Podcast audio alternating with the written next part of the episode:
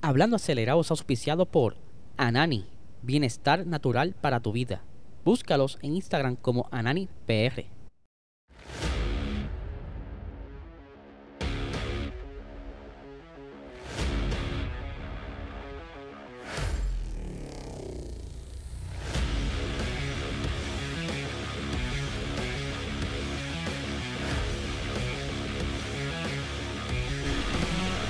Saludos amigos, fiebre y bienvenidos a todos a otra edición más de Hablando Acelerable. Habla Diesel. Espero que se encuentren bien, ¿verdad? Sé que poco a poco se están normalizando las cosas, poco a poco está regresando la electricidad en algunas zonas. Espero que tú, ¿verdad? Eh, que me estás viendo o escuchando, te encuentres bien y todos tus familiares.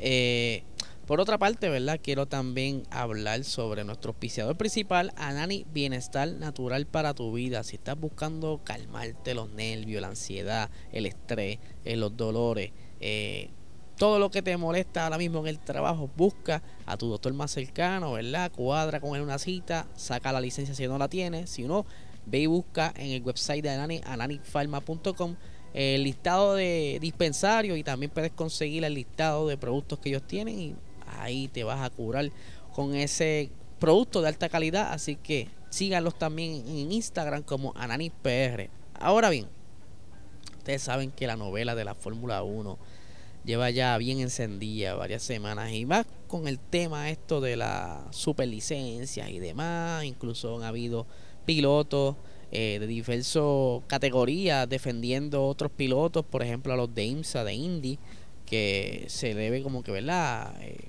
valorar lo que hacen los pilotos allá en Indy, que son muy buenos pilotos, ¿sabes? No se le puede quitar la, destreza, pero que por alguna razón dentro del sistema de superlicencia en Indy se otorgan menos puntos que en otras categorías dentro de la FIA. No sé cómo fue, ¿verdad? la elección de estos puntos, quién es que gobierna, ¿verdad? Este sistema, o si algún momento hubo una conversación sobre cómo iban a ser los puntos, pero es posible que próximamente se comience como a evaluar todo esto, porque ya son muchas las quejas. Eh, entre unas de ellas, ¿verdad?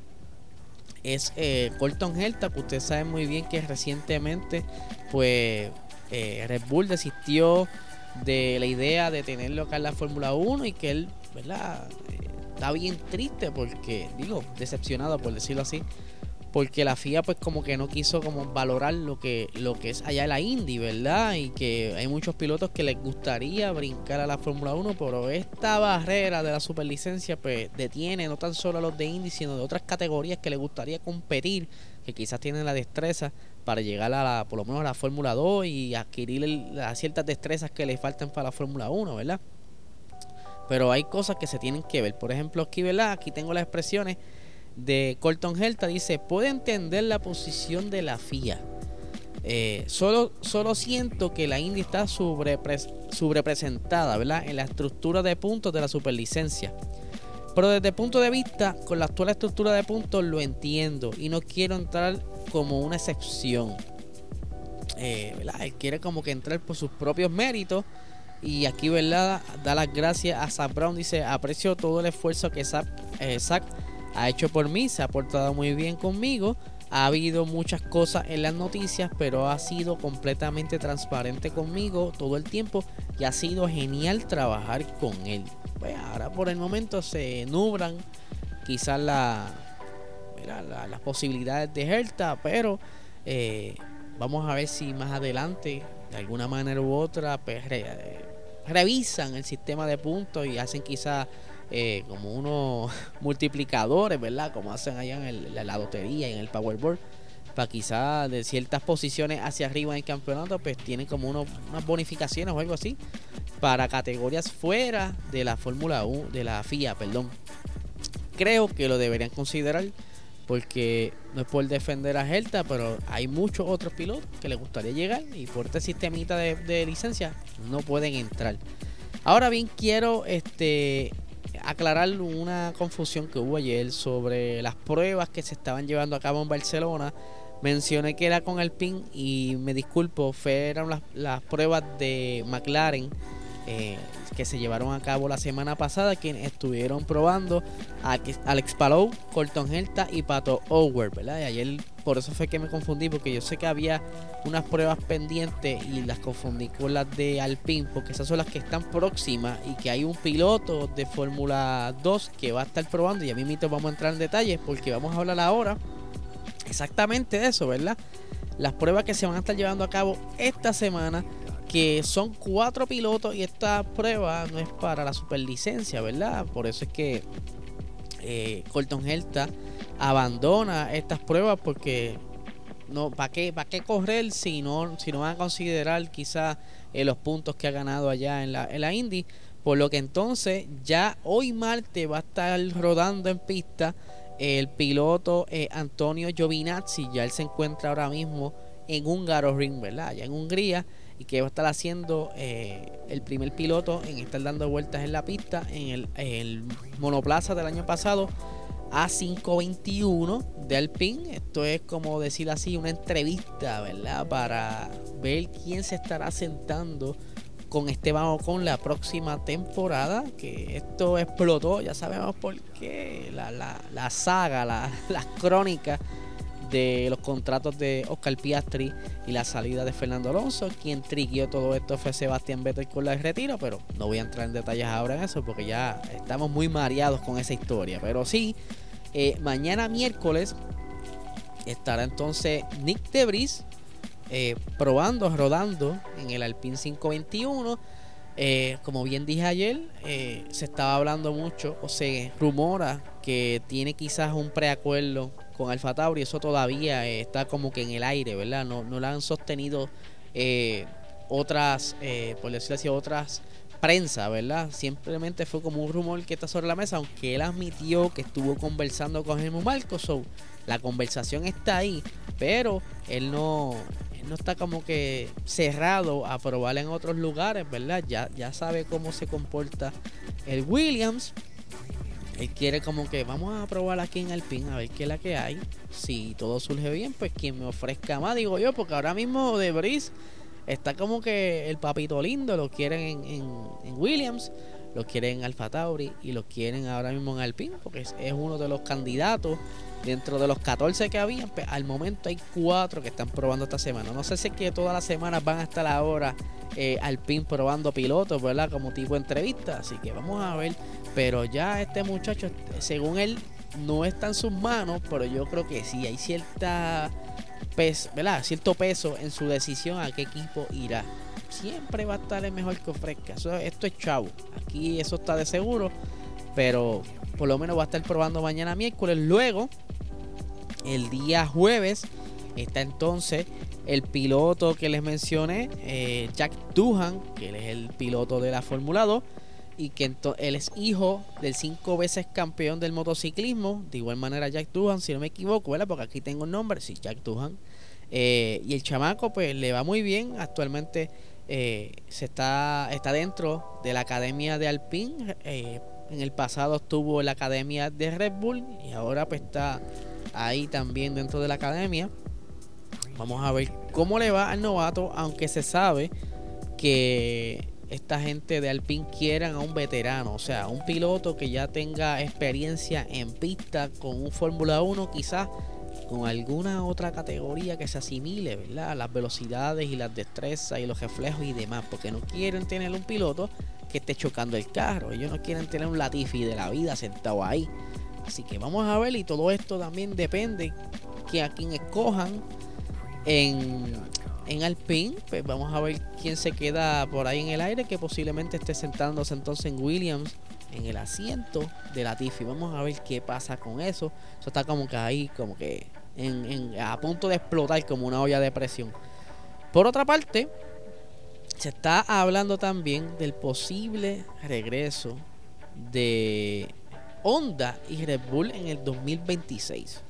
Esto todavía tampoco como que de, ¿verdad? de como que de unos medios bastante confiables, sí está la posibilidad, porque incluso Honda ya había hecho como conversaciones con la FIA, mira mano, me interesa quedarme en el 2026, pásame los papeles, qué sé yo, lo que haga falta. De, lo más probable también se queden con Alfa Tauri, so eh, de estar con Honda, pues ya con, perdón, con Red Bull, sería como que un poquito más fácil para el equipo, porque ya se conocen, ¿verdad? Ya saben qué es la que hay y cómo funciona la cosa. Ahora bien, esto no quiere decir que será oh, eh, escrito en piedra, porque como quiera, Red Bull está buscando la posibilidad de quizás conseguir ese otro motorista que explorar cosas nuevas, porque que entre como quiera tiene que utilizar su fábrica. Eh, pero si es Honda, se le pudiera como que dar más fácil. Y ya hemos visto el progreso que tiene esos motores, la fiabilidad yo creo que está bastante ahí. Eh, eso es algo, un plus, ¿verdad? Para el equipo y que pudiera ayudar a, sacarse las dudas y poder llegar a unos acuerdos. obviamente ya las conversaciones se tienen que estar llevando a cabo con esto de la salida de Porsche por no haber congeniado mucho con las ideas de Red Bull, porque Red Bull quiere tener el total control de, de, las decisiones, pero Porsche quería tener también participación de estas decisiones y es por eso que se deciden irse y no hacer la compra del 50% de Red Bull. Pero Honda yo creo que es posible, porque ya están ahí, es más fácil.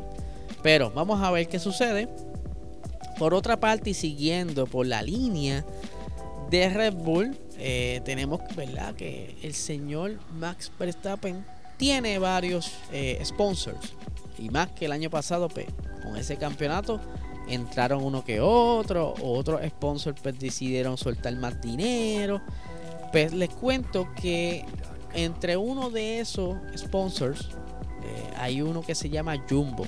Yo sé que ustedes lo han visto en su casco, ¿verdad? Que dice jumbo.com. Eso es una compañía como tipo supermercado, ¿verdad? ¿Qué pasa con esto? Se rumora, ¿verdad? Yo lo habrán leído en el título. Se rumora que hay posible lavado de dinero eh, por parte de esta compañía que está siendo investigado ahora mismo por todo esto, ¿verdad? Y no se asusten, ¿verdad? Ya mismo les voy a dar un ejemplo, no es la primera vez que ocurre la Fórmula 1. Eh, como bien dije, eh, Jumbo es una cadena de supermercados que ahora mismo está siendo investigada por su propietario y director ejecutivo Fritz Van Hert. Está, el empresario tiene 55 años y está siendo sospechoso de lavado de dinero como lo indicó la policía local después de registrar su casa la pasada semana, el dueño de la compañía holandesa desde el 2022 es conocido por aportar numerosas causas benéficas, además de ser patrocinador de muchas modalidades del automovilismo. No obstante, ahora las autoridades se han centrado en él porque creen que está utilizando las carreras para lucrarse y lavar dinero para beneficiarse con las trampas fiscales. O sea que esto está como, como que bien interesante porque no es la primera vez que ocurre. Eh, ya, ya en el pasado, la Fórmula 1, y te voy a dar el ejemplo más reciente eh, de que hace como 3 o 4 años atrás, en 2018, ¿verdad? Ocurrió algo similar y fue entonces con eh, el, el Gran Premio de Italia en Monza. En ese entonces, en el 2018, estaban investigando a, a, los patrocinios del evento y aparte de lo, de lo que coordinan la actividad, porque eh, se estaba diciendo que había una evasión fiscal en torno a 80 millones de euros en relación a los contratos de patrocinio por docenas de compañías italianas internacionales. Algo que podría entonces en ese entonces salpicar a grandes compañías relacionadas la Fórmula 1. O sea, no es la primera vez que ocurre, ¿verdad? Una investigación por lavado de dinero. Ya esto quizá ha hablado entre otras conspiraciones de, mafia. Pero en ese entonces, quienes estaban, ¿verdad? Como que los máximos líderes, por decirlo así, era el ex CEO eh, Bernie Ecclestone y el, el presidente de la FIA, Jan Todd, que en ese entonces fueron interrogados, interrogados por los investigadores eh, y tenían en ese entonces 80 personas, ¿verdad? Dentro de la investigación.